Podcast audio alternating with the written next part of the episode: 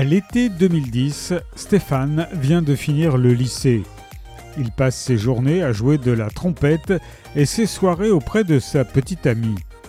Mais l'horizon se noircit lorsqu'il apprend qu'il n'est pas accepté à la faculté de musique.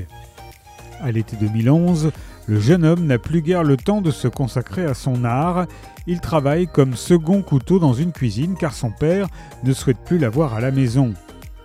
À l'été 2012, alors que l'avenir de Stéphane semble s'éclaircir, un événement tragique le terrasse. Avec un langage mélodieux, une sorte d'improvisation de jazz, Caleb Azuma Nelson nous offre une histoire enchanteresse sur les mondes que nous construisons pour échapper au quotidien. Largement salué par la critique à sa sortie, Nos Petits Mondes est un roman lumineux et profondément attachant, écrit par un auteur né en 1993 à l'est de Londres où il vit toujours.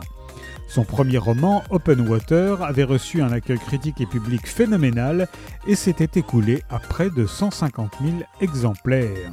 Nos Petits Mondes, qui vient de sortir aussi au Royaume-Uni, confirme son succès.